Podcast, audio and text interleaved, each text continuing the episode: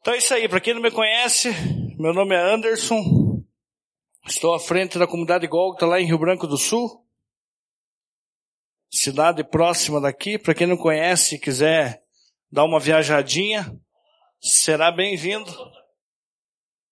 Mais uma vez reforçando, os visitantes, sejam bem-vindos, que Deus, não vou dizer que Deus abençoe você, que você tenha discernimento de compreender e ter a paz que Deus já abençoou você na cruz do Calvário.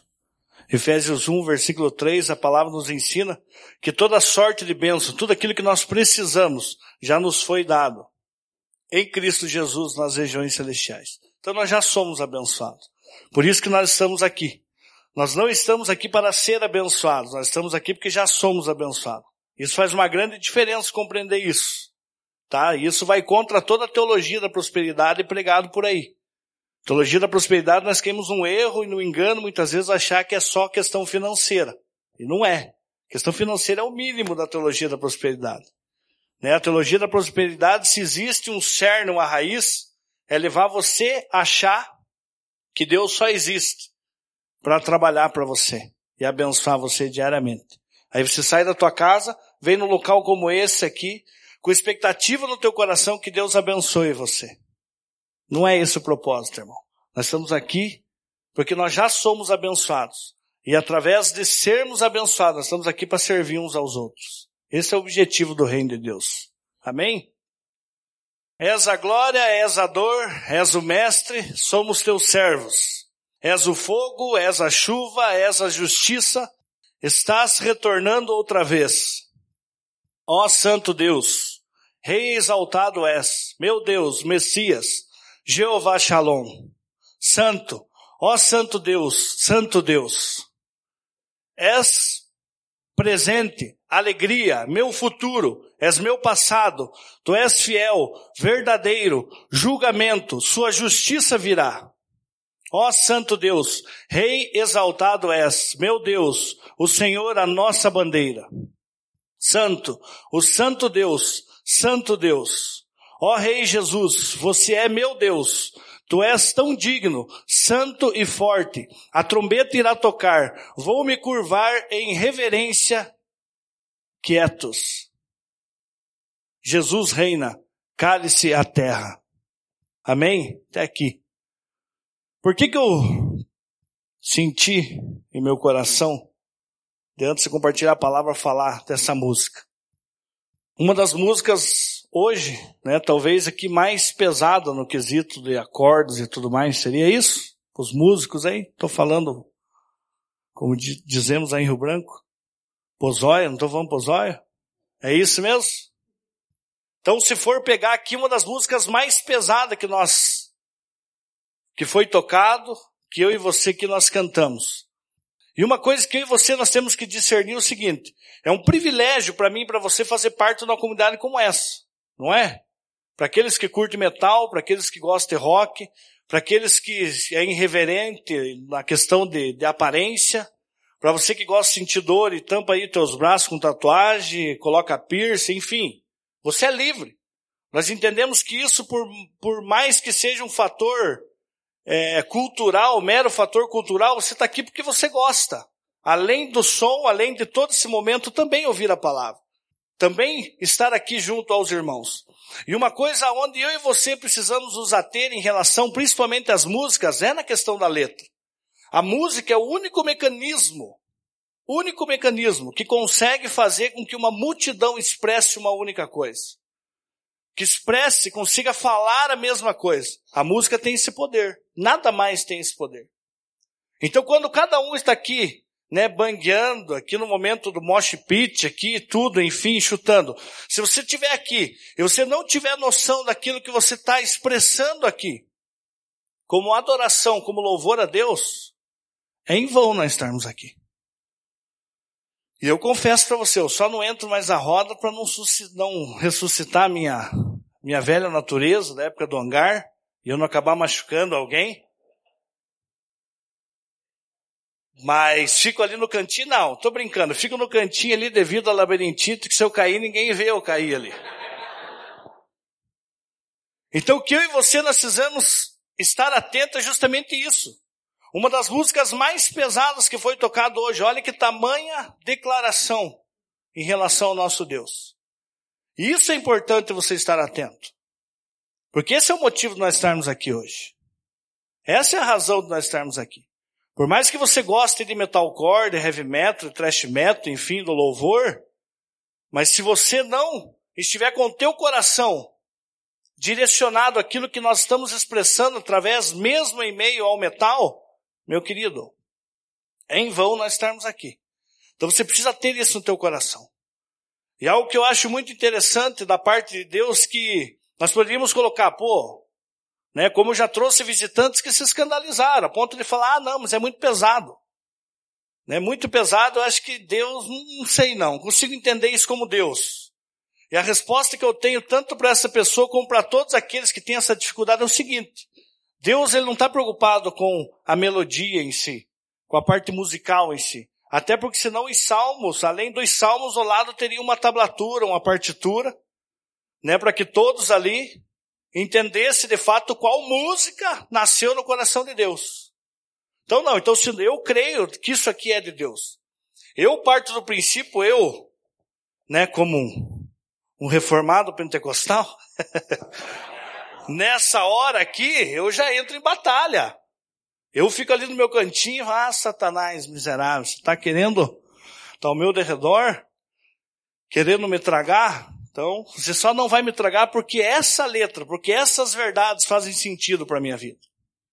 Isso é real para mim. E em nome de Jesus, eu clamo a Deus que isso se torne real para você, porque faz toda a diferença em estarmos aqui nesse lugar reunidos. Amém? Abra por gentileza sua Bíblia lá em 2 Timóteo. 2 Timóteo 3,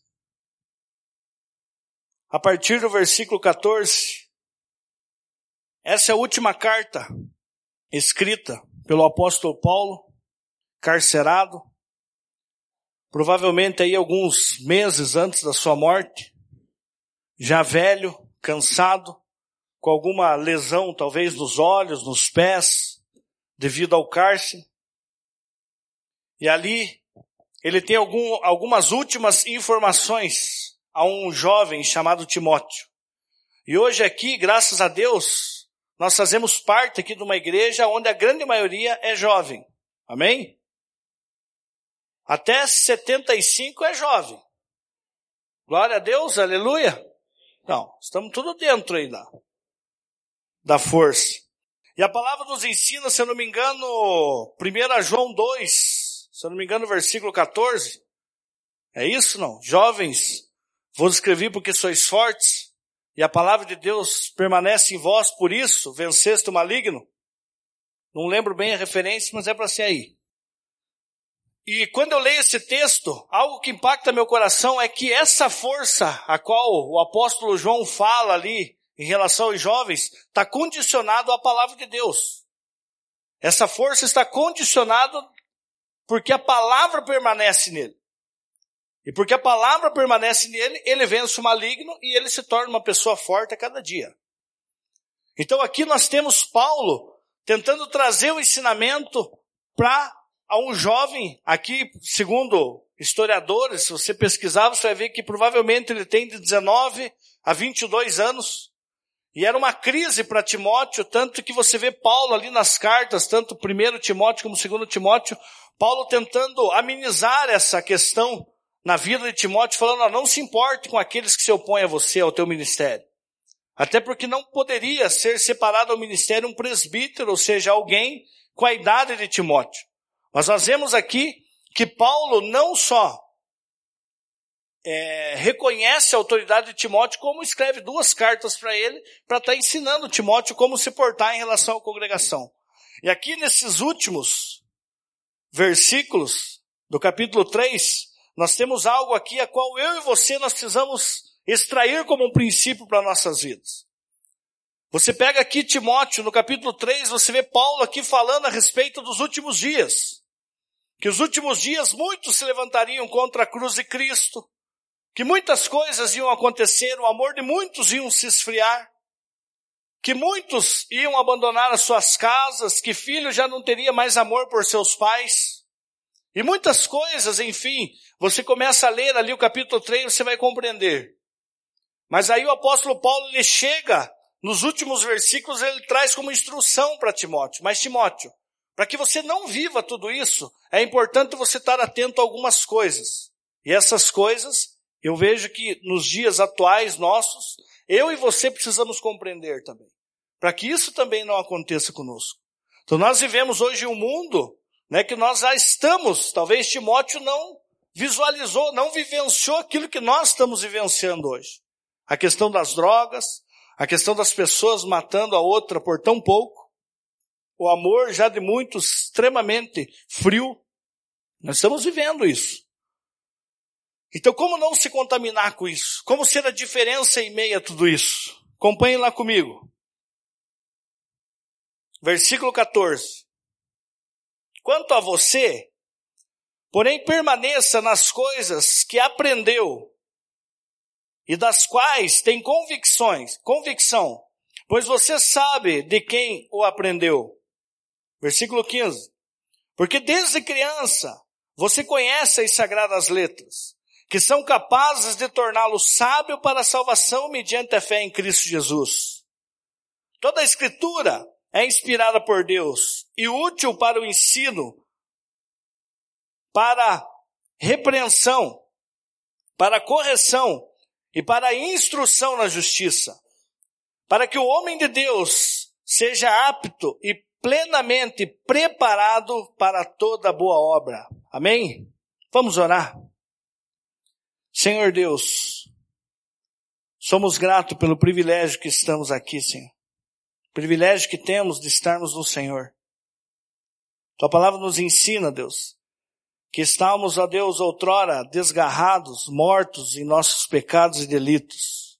Mas o teu amor, ó Deus, o infinito amor com que nos amou, o Senhor, mediante a tua infinita misericórdia, nos resgatou e nos transportou para a maravilhosa luz. Nos colocou assentados juntamente com Cristo nas regiões celestiais. Obrigado, Senhor, porque hoje estamos vivos, porém ainda permanecemos escravos de Ti. Tu és o nosso Senhor. Nós declaramos como igreja, Deus, que Tu és o nosso Senhor. Tu és o nosso Salvador. Aonde iremos se só o Senhor tem palavra de vida eterna? Se conosco nessa noite. Fala aos nossos corações. Tua palavra, o Senhor mesmo nos afirma, que onde tiver dois ou três reunidos em meu nome, ali o Senhor estaria. Então nós cremos que o Senhor está aqui, Senhor. Mesmo que não sintamos, mesmo que a nossa alma procure coisas externas para querer comprovar a tua existência aqui no nosso meio. Nós temos a certeza, com base na razão, que o Senhor está aqui. Porque a tua palavra nos afirma isso. E nós somos gratos em teu nome, Jesus. Amém. Então aqui nós vemos um texto onde o apóstolo Paulo ele tem a seguinte preocupação. Timóteo, você precisa compreender isso. Isso precisa ser rema na tua vida. Isso precisa ser algo enregado em você. Você não pode esquecer disso em nenhum momento. Por maior luta que você passe, por maior dificuldade que você se encontre, por maior é, obscuridade que você encontra o mundo, você tem que estar firmado nisso que eu vou te ensinar. Você precisa dar valor à palavra, a qual outrora você pequeno, você conhece muito bem. Você precisa estar convicto naquilo que até então chegou como instruções, instrução para você. E aqui Paulo, ele fala algumas coisas, a qual eu e você precisamos estar atento também. É uma dica para mim e para você como princípio. E o primeiro dele, primeiro deles que eu destaco aqui, que Paulo fala no versículo 15, que a palavra, ela é eficaz, ou seja, ela tem poder para torná-lo sábio, para a salvação mediante a fé em Cristo. Então eu e você, nós estamos aqui porque nós cremos em Cristo Jesus.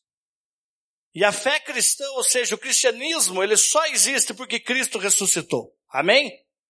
Se Cristo não tivesse ressuscitado, se aquela tumba tivesse o corpo dele até hoje lá, eu e você não teria por que estarmos aqui. Então nós só estamos aqui porque ele ressuscitou. E porque Ele é o nosso Senhor. Então nós sabemos e ouvimos tantas e tantas religiões que reconhecem Cristo como filho de Maria, não com o nascimento virginal, mas reconhece como filho de Maria, reconhece como um grande Messias, um Messias não, um grande profeta que tinha autoridade, a qual os judeus mesmos atribuíam essa autoridade a demônios e não a Deus. Então nós vemos aí tantas religiões que reconhecem Cristo, reconhecem Jesus, sendo Jesus, mas não reconhecem Jesus sendo Cristo, ou enviado por Deus. Aquele a qual 740 anos antes Deus levanta o profeta Isaías para profetizar e falar a respeito dele. Aí você pega lá Isaías 53 e você fica lá, abismado. Tantos anos antes, alguém falando tão claro, nos dando evidência do Messias, aquele que viria para resgatar a minha vida e a tua vida. Então eu e você hoje só estamos aqui porque nós cremos em um Cristo que veio, morreu, padeceu por mim e por você. Talvez se eu perguntasse aqui, mas tá, mas Cristo morre na cruz para quê? Talvez você me responda de uma forma tão objetiva e clara, para nos salvar. Não é isso? Pelo menos é o que nós cremos. Para nos salvar. E uma das coisas que o Pipe fala, e para mim marcou muito no meu coração, é que Jesus ele morreu para nos salvar do quê? Simplesmente. Ou de quem? Ou para onde? Ou do quê? E uma das coisas que ele sempre fala e que para mim já é rema no meu coração é que Cristo morreu para nos salvar de nós mesmos. Essa semana eu postei algo lá no Face, até o Macarrão brincou lá, né? Falando, pô, tá louco? Fazer a gente ficar chorando. Sei que é só papinho teu, né? Chorar não chora. Antes chorasse. Coloquei lá que é simples, o cristianismo é simples. Basta você negar a si mesmo, principalmente as coisas boas que você julga ser bons em você. É simples. Daí tem um amigo meu que só colocou um ponto de interrogação lá. Falei, não, pessoalmente eu te explico. É simples eu postar lá no Face. Mas a realidade disso é difícil. Você negar a si mesmo a cada dia. E principalmente quando diz respeito àquilo que nós julgamos ser bom em nós.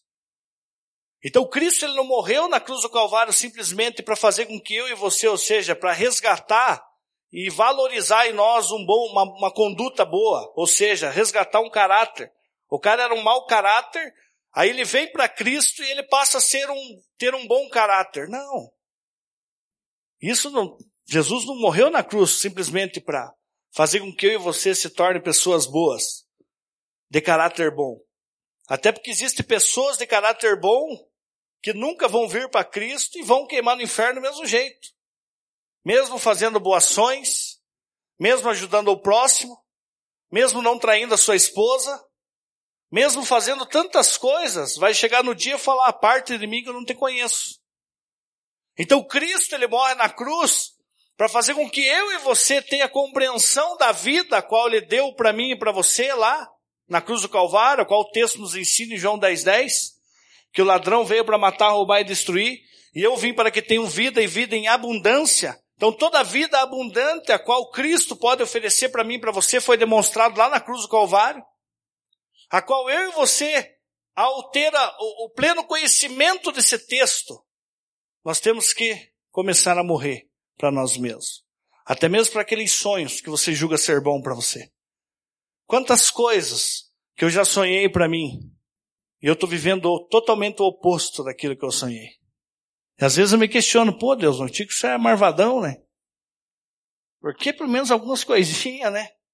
O senhor não dá para mim, não deixa eu viver? Não. Isso é viver com Cristo. Isso é viver o cristianismo.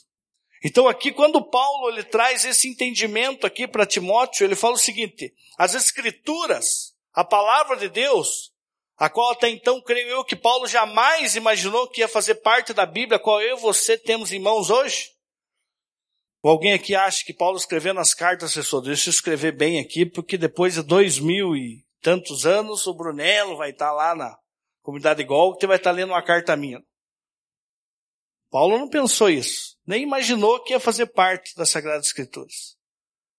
Mas Paulo escreve as suas totais aqui, se eu não me engano, 13 cartas, que faz parte de 20, que compõe o, que somando com quantos do velho? Então, tudo inseguro. Meu Deus, que derrota. Oh, Senhor, queima Jesus. Oh, Marcelão até levantou. 27 e 39 igual a 66. Quiser colocar os apócrifos junto, mais 7, dá quanto? 73. Temos a Bíblia, irmãos. Quem tem aqui papel, erga lá para mim bem alto. Sim, fazer tipo um culto pentecostal. Agora erga lá bem alto. Oh, glórias! Aleluia!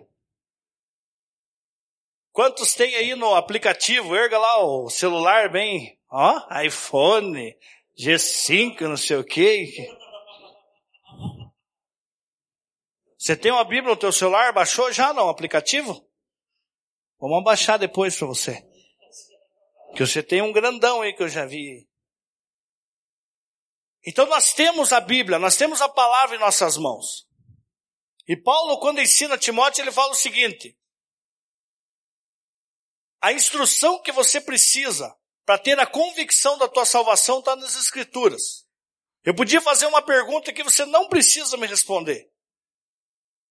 E também não sou profeta e nem vou te acusar, muito menos sou endemoniado, mas eu já sei mais ou menos o que, que talvez alguns aqui vão sentir no coração. Mas eu podia perguntar para você, quantos aqui têm a certeza da tua salvação? Não precisa levantar a mão, porque senão é perigoso Quantos aqui têm a certeza da tua salvação? Infelizmente, devido a algumas práticas pecaminosas que você cometeu ontem ou hoje mesmo, talvez esse meio que oscile, talvez te deu meio que uma dúvida, será que eu seria se ele viesse agora? Talvez você tenha essa dúvida aí no teu coração. Mas a palavra aqui, Paulo instrui Timóteo, ele fala o seguinte: se você observar as Sagradas Escrituras, você vai ter convicção na tua salvação. Mesmo você tendo cometido algumas falhazinhas, agora há pouco, ontem, hoje cedo, mesmo você tendo cometido. Porque a certeza da, da tua salvação, ela não pode ser abalada, abalada por aquilo que você faz. E ela tem que gerar uma convicção em você por aquilo que ele fez na cruz do Calvário. Então você precisa estar ciente disso. Então Paulo ele vem e instrui Timóteo, ele fala isso. Deixa muito claro aqui que a palavra ela tem o poder para torná-lo sábio para a salvação mediante a fé em Cristo. Você só tem certeza de sua salvação com base nas verdades a seu respeito. Isso é sabedoria. Hoje, dentro da visão do cristianismo aqui, para nós definirmos uma pessoa sábia, não está um quanto ela conhece, se tem 27 ou 29, quantos profetas menores, quantos profetas menores, infralapsariano, é, que mais há? Supralapsariano, se João Calvino estava certo, se o Armínio estava errado, se não sei quem estava certo, não, não está nisso. Não está nisso. Se Martino Lutero dormia deitado ou de pé. Hoje eu vejo no Face, eu, às vezes eu converso com as pessoas, fico se atendo a isso, gente. Eu fico gravando o Paulo, e o Paulo tem que gravar ele mesmo, porque ele é um rapaz, não é bonito, mas é um rapaz abençoado. É só você mesmo, Ju. Glória a Deus, que Deus te dê uma perseverança, um amor, uma visão dele cada dia na tua vida. Mas ele, por ser professor de história, você vai conversar com ele, sabe muita coisa. Muita coisa que eu sei do quesito história, porque eu fico perguntando para ele. A primeira vez que eu busquei querer compreender isso, ele se lascou comigo. falei, ô Paulo, vem assar uma carne vou aqui em casa e venha posar aqui comigo. Foi dormir às seis horas da manhã, menos. É tanto eu perguntar para ele. Sabe muito, menino. Porém, a Bíblia não fala dessa sabedoria. A Bíblia fala de uma sabedoria que vai muito além daquilo que ele sabe. Que é essa convicção no coração.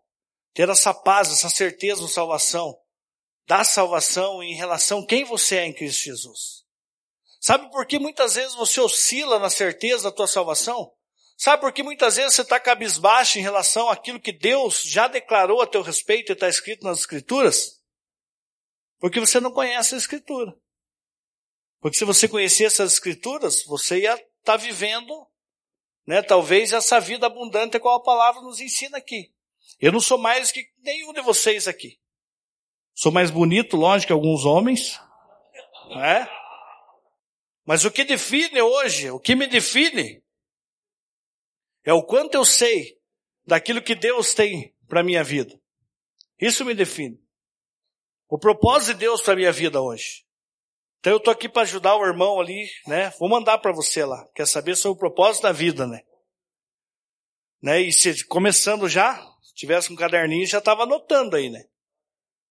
Uma das coisas que eu, que eu entendo para mim ser o propósito de Deus para minha vida é ser Cristo.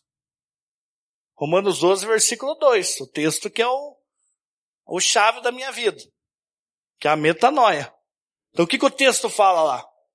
Que para mim experimentar qual seja a boa, a agradável e perfeita vontade de Deus, só é possível se eu mudar a minha forma de pensar. Então qual é a boa, agradável e perfeita vontade de Deus? É informação? É um conhecimento? Não. Esse texto está falando de Cristo Jesus. Então a plenitude que Deus olha para mim e espera, Brunello, eu quero que você seja assim. Eu quero que esse propósito se cumpra na tua vida. É ser Cristo. Então o propósito de Deus para minha vida é ser Cristo. Por isso que é tão difícil. Eu morrer todos os dias, eu renunciar todos os meus direitos para ser Ele. E como que eu sei? Como que eu vou saber ser Ele? Conhecendo Ele aqui. João 8,32. Conhecereis a verdade e ela vos Libertará de quem? De nós mesmos. Então o texto aqui já nos deixa claro. Aí, como se não bastasse, Jesus mesmo fala no versículo 36, ele já traz ali o que é esse conhecimento que nos liberta. Porque muitos leem esse texto e acham que é o conhecimento letra. E não é letra. O conhecimento aqui que liberta, que está tá, é, contextualizado, inserido na verdade, é uma pessoa. E João 8,36, Jesus fala isso. E se o Filho vos libertar, verdadeiramente sereis livres.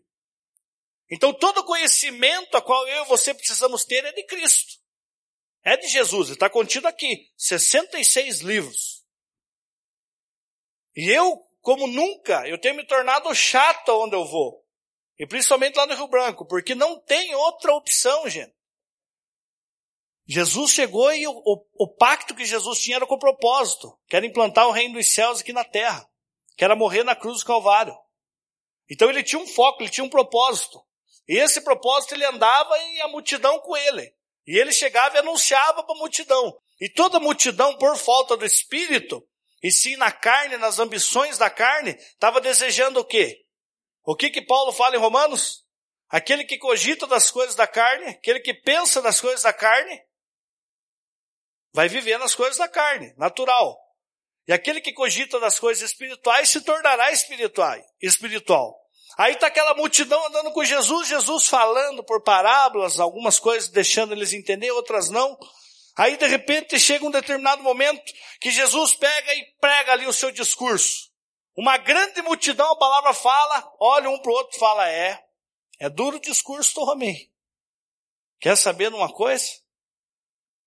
Tchau vira as costas e vai embora. Jesus chega, olha para os seus discípulos e fala: E vocês? O que, que vão fazer? Vão continuar me seguindo? O que, que vocês pensam? O que, que vocês querem? Pedro vem e fala: Para onde iremos, Senhor? Se só o Senhor tem palavra de vida eterna. Então hoje eu tenho entendido o seguinte: eu tenho um propósito no meu coração, e um propósito que faz parte da tua vida também. Então nós, como comunidade Golta, Todos aqui, doidão, né? Heavy metal, metalzão, né? Glória a Deus, aleluia.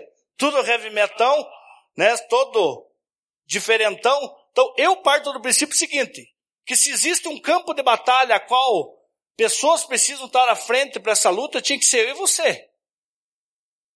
Eu penso assim, porque nós, eu não tenho vergonha de nada, eu não tenho dificuldade de entrar numa roda, seja de cara fumando pedra ou cheirando pó, fazendo. Eu não tenho dificuldade para isso.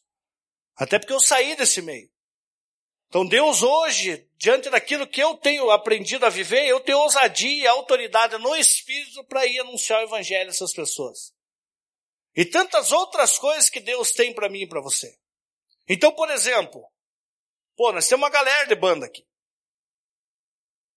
Amém? Uma galera de banda? Não quero pôr um fardo nos que estão com banda aí. Mas vou pôr um fardo. Nós temos que criar meios para estar mais inserido no meio secular do que aqui dentro. Amém? Amém, já Amém, os de banda? Macarrão? Não? Eu tô sentindo um amém assim, um amém.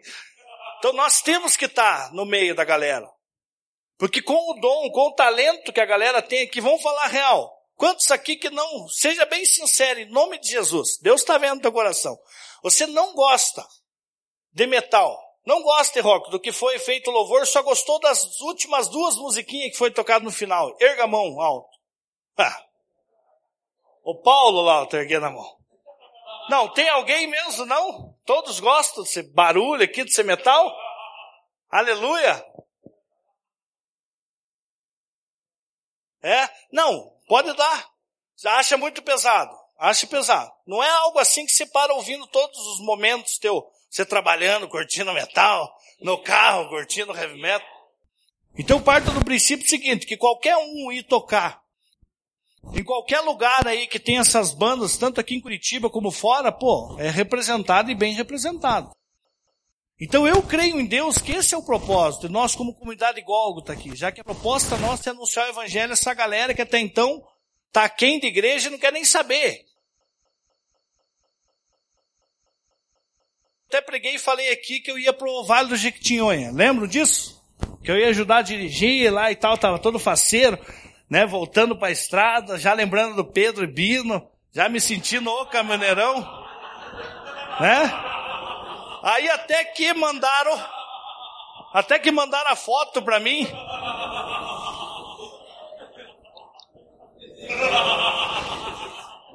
Mandaram a foto para mim do ônibus. A hora que eu abri a foto assim, já me veio o Bino na hora assim. Ô Pedro, é cilada, Bino. eu já na hora falei, tamo lascado com esse ônibus. Agora eu quero ver. Mas estava lá, animado. Semana entrou, todos nós que íamos para a viagem ali contente, pô, propusemos em nosso coração ir servir lá a galera. Na quinta-feira nós iríamos na sexta. Na quarta-feira eu recebo uma mensagem de um pastor lá de Rolândia, norte do Paraná, próximo de Londrina. Brunello, nós da Cruz Azul, nós vamos fazer um, um trabalho lá em Rolândia onde nós vamos estar ministrando um curso para todos aqueles que querem iniciar uma casa de recuperação, desde a parte burocrática, desde a parte de documentação, até o funcionamento de uma casa de recuperação. E era bom que você tivesse aqui. Eu não estou te convidando, estou te convocando. Aí na hora eu pensei, ah, é agora. Cruz Azul, para quem não conhece, é uma organização de Blumenau, que já faz anos que está lá, que trabalha né, nessa área da dependência química. Eles têm muita autoridade no Brasil em relação a isso. Eles trabalham com um grupo de apoio, a qual nós temos um grupo de apoio em Rio Branco, que graças a Deus nós temos feito um bom trabalho lá em Rio Branco em relação a essa área. Aí nisso eu meio que me abalei, falei, agora, meu Deus. Aí eu lembrei da minha fase fogo puro, se agora, será que eu oro, será que eu jejuo, será que eu, o que que eu faço para mim ter uma, uma paz? Aí, como hoje todo reformadão, que tô, tento ser, a palavra mesmo já diz, que a paz de Deus seja o árbitro no teu coração. A paz, tem que ter paz no coração.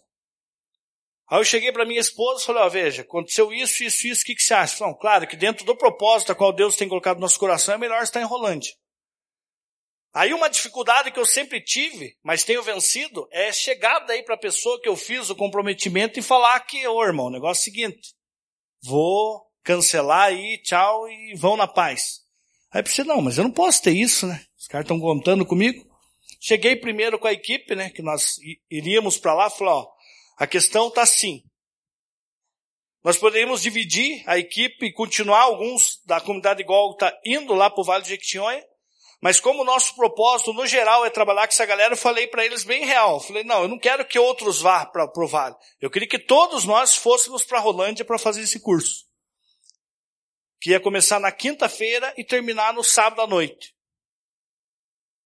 Aí, enfim, sentimos uma paz, mandei pro cara que era o responsável da viagem. Falei, irmão, o negócio é o seguinte. Aconteceu isso, isso e isso. Eu gostaria de abrir para você, a ponto de você também opinar naquilo que nós hoje temos que tomar como decisão. Enfim, ele testificou no nosso coração, nos abençoou, falou, irmão, como queria que você tivesse lá conosco.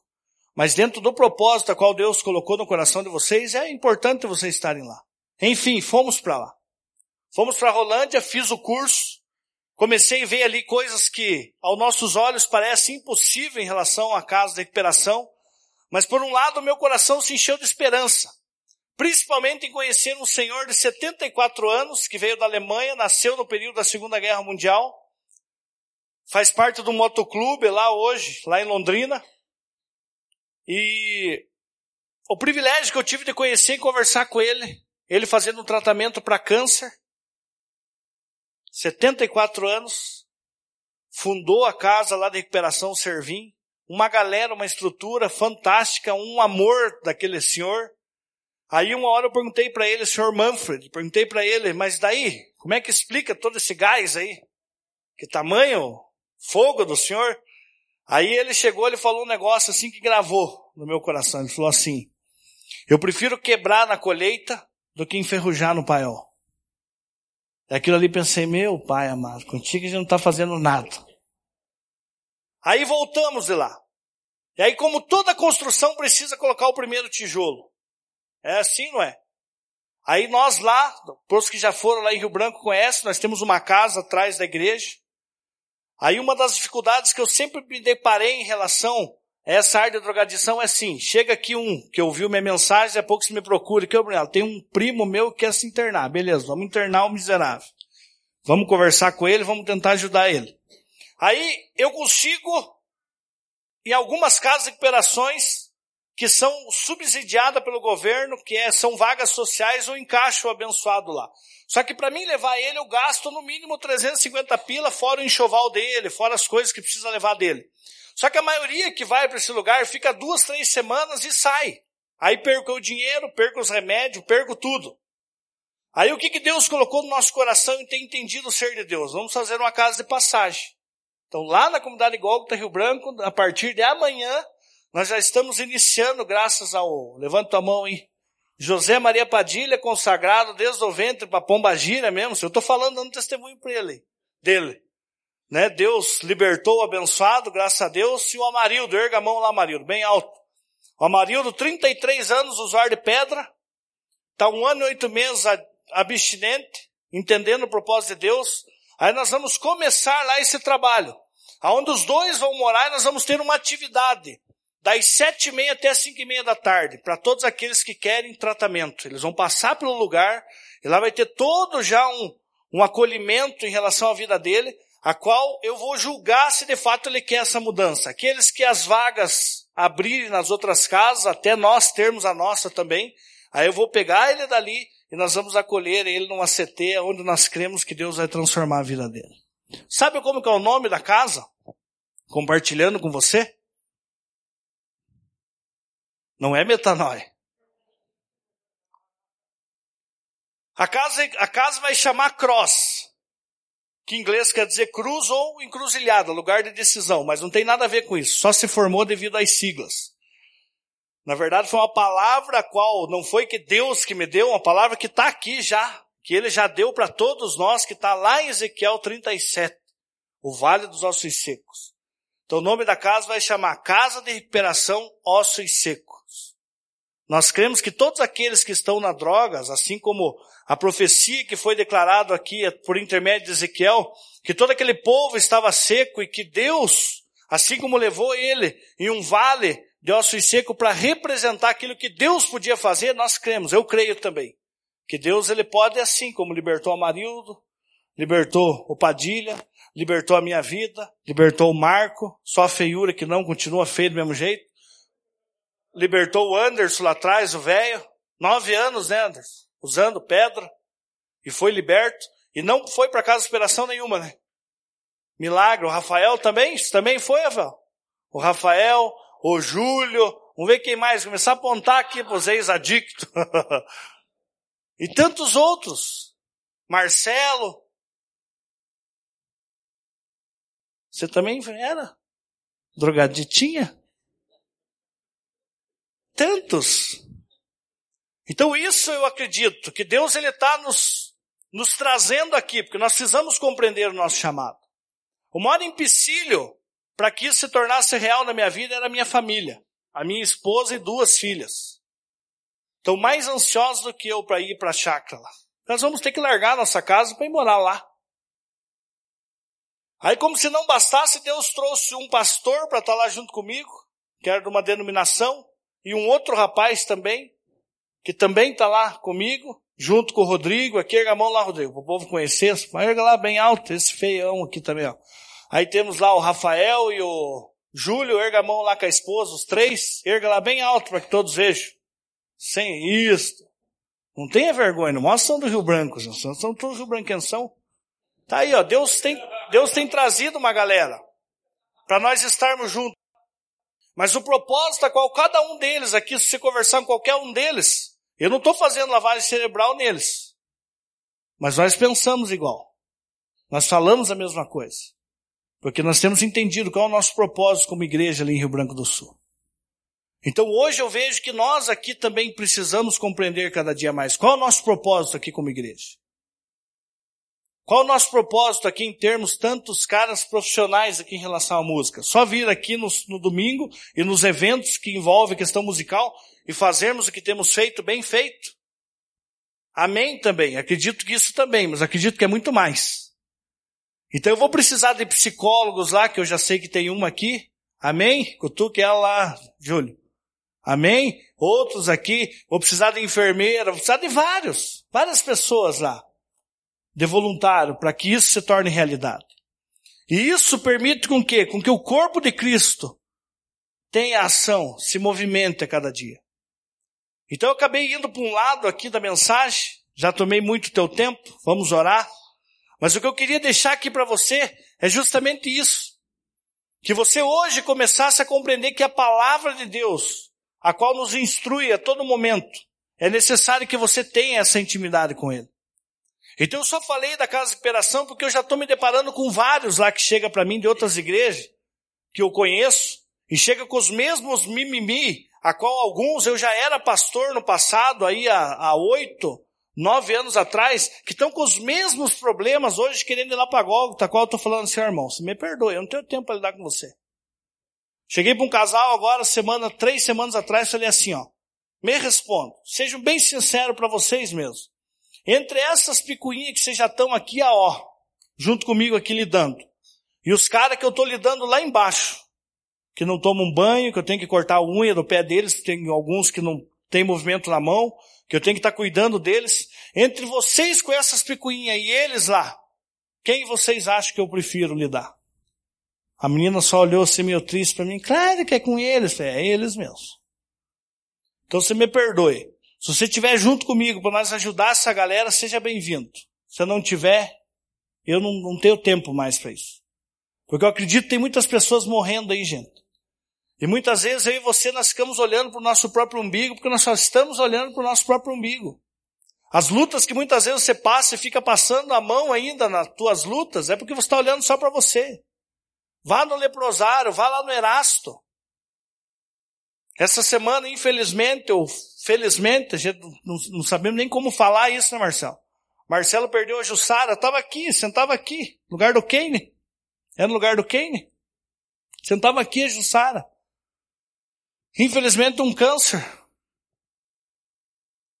Vamos usar até a palavra do, do Russell Shedd, né? Que ele teve a visão que o câncer, na verdade, na vida dele foi para ele desmamar da terra. Passou aí 12 anos, 12 anos vocês lutando. 10 anos. Descansou. Para nós, muitas vezes não sentimos que o Marcelo, que o Lucas, que a família sente. Mas a certeza, a esperança que tem no coração deles, assim como na, na minha, é que um dia nós vamos se encontrar com ela. E ela está muito melhor do que nós. Eu nenhum momento deixei de crer na cura dela. Ela foi curada. Não do nosso jeito. Não ela aqui junto com nós. Ela foi curada. Deus curou ela. Porque aonde ela vai, aonde ela está, não há doença, não há tristeza, não há lágrimas. E é o lugar a qual nós precisamos estar. Nesse curso tinha uma moça lá também que estava toda, tinha recém feito quimioterapia, estava lá no curso, uma psicóloga. Aí uma hora olhei para ela assim pensei, pô, saber que mês que vem pode ser que essa menina nem esteja aqui. Daí eu pensei comigo assim, pô, mas para mim não vai fazer diferença nenhuma. Mas para as pessoas que conhecem ela, quanta diferença vai fazer e quantas vão sentir? E nessa hora eu entendi a respeito do amor. Que o fato de eu desejar que ela fique aqui na terra, eu não me importei com ela porque eu achei assim, pô, que falta de amor meu pensar isso da menina. Mas de na hora já corrigi dentro de mim mesmo, pô, mas isso não é amor. O fato de eu querer que ela melhore para ficar aqui, isso é egoísmo. Às vezes eu quero que ela seja curada para ficar aqui, por causa da minha dor, não por causa do problema dela. Sendo que às vezes o propósito de Deus é levar ela, assim como aconteceu com a Jussara. Alguém ousa aqui falar que não era vontade de Deus a Jussara partir? Eu não faço isso. Já fiz na época de ignorância. Você entende? Então, tipo, pô, nós temos que entender, nós estamos aqui, ó, numa galera aqui. Nós temos que se importar um com o outro. Amanhã pode ser que eu já não esteja aqui mais, a linha chorando, ô, oh, Brunello, foi embora, miserável. É minha amiga? Então nós temos que ter isso, gente. Nós temos que ter essa compreensão, que nós estamos aqui hoje, graças ao que Cristo fez na cruz do Calvário. Mas não só para que você fique aqui passando a mão nos nossos probleminhas. Nós precisamos, em nome de Jesus, olhar para a pessoa que está ao nosso lado e aprender a ajudar o nosso próximo. Eu já fiz um propósito com Deus. Se couber todos os dependentes químicos da terra dentro da casa de recuperação, que o nome de Jesus, Ele mesmo permitir que eu abra, eu vou estar lá para fazer isso. Porque esse é o propósito de Deus. Porque esse é o sentimento que eu tive daquele Senhor, que pode ser que ele não dure mesmo mais um ano devido a toda a bagagem de quimioterapia, radioterapia que ele está fazendo com a idade que ele está. Pode ser que ele não aguente mais um ano. Mas eu tenho certeza que a hora que ele partir, ele deixou o nome dele escrito aqui na terra. Muitos vão lembrar dele. Muitas pessoas, mais de, de não sei quantas mil pessoas passaram pelaquela casa. E ele pôde, através da vida dele, tocar aquelas pessoas. Então eu tenho falado, Deus, eu quero ser uma pessoa assim. Em nome de Jesus, eu desejo que você também se encha de esperança e se torne uma pessoa. Mesmo que você viva cinco dias a mais a partir desse dia aqui hoje. E não adianta me amarrar. Porque se tiver já decretado por Deus é cinco dias só. Amém? Se coloque em pé, por gentileza. Queria que você colocasse a mão no ombro do teu irmão, ao lado, e que nós orássemos juntos, agradecendo a Deus por tudo que ele já tem feito. Eu queria que você orasse para o teu irmão pedindo, Deus, dê discernimento para ele compreender o propósito do Senhor aqui na terra. Se o propósito requer 10 anos, que esses 10 anos ele viva com intensidade esse propósito. Amém? Grato a ti, Senhor. Obrigado, Deus, por esse tempo que passamos aqui, Senhor. A minha oração, Deus, é que, como corpo, cada um de nós aqui, Senhor, que entendamos o nosso propósito a cada dia nessa terra, Senhor. Que venhamos, ó Deus, nos esmerar, ó Deus, em fazer a diferença Permitir que o Senhor, ó Deus, se torne conhecido a cada dia aqueles que ainda não te conhecem, mas que também são nossos irmãos. Porém estão cegos. A qual tua palavra nos ensina, Deus, em 2 Coríntios 4:4, que o príncipe desse século cegou o entendimento para que as pessoas não conheçam a revelação da imagem, qual foi demonstrado na cruz do Calvário. Então que o Senhor nos levante, Senhor, como igreja, como golgotanos, para estar anunciando o teu evangelho em tempo e fora de tempo, Senhor. Permitindo que as pessoas conheçam o teu propósito e vivam com intensidade, Senhor, na tua obra. Nós somos gratos, Senhor, também por essa igreja aqui, Deus. Sou grato a Ti pela vida do Pipe, pela vida da Kátia. Oro também, Deus, que a cada dia eles tenham a certeza e a convicção do chamado deles na sua vida. E cada um que já faz parte aqui como líder aqui nesse lugar, eu clamo a Ti, Deus, que também compreenda E que todos os domingos, todos os cultos, todas as programações realizadas nesse lugar, que cada um que vem para servir aqui, Deus, que sirva como ao Senhor e não a homens. Pai, nós somos gratos por esse tempo aqui, Deus. Nos leva em paz para nossos lares, ser conosco durante a semana e que o Senhor nos incentive, Senhor, a cada dia, viver, ó Deus, cada segundo do teu propósito em nossas vidas. Em teu nome, Jesus, que nós oramos, Senhor. Amém. Amém. Deus abençoe a todos. Não saia sem dar uns, uns abraços no teu irmão, declarar na vida dele uma boa semana. Vitórias, bênçãos e glória a Deus e aleluia.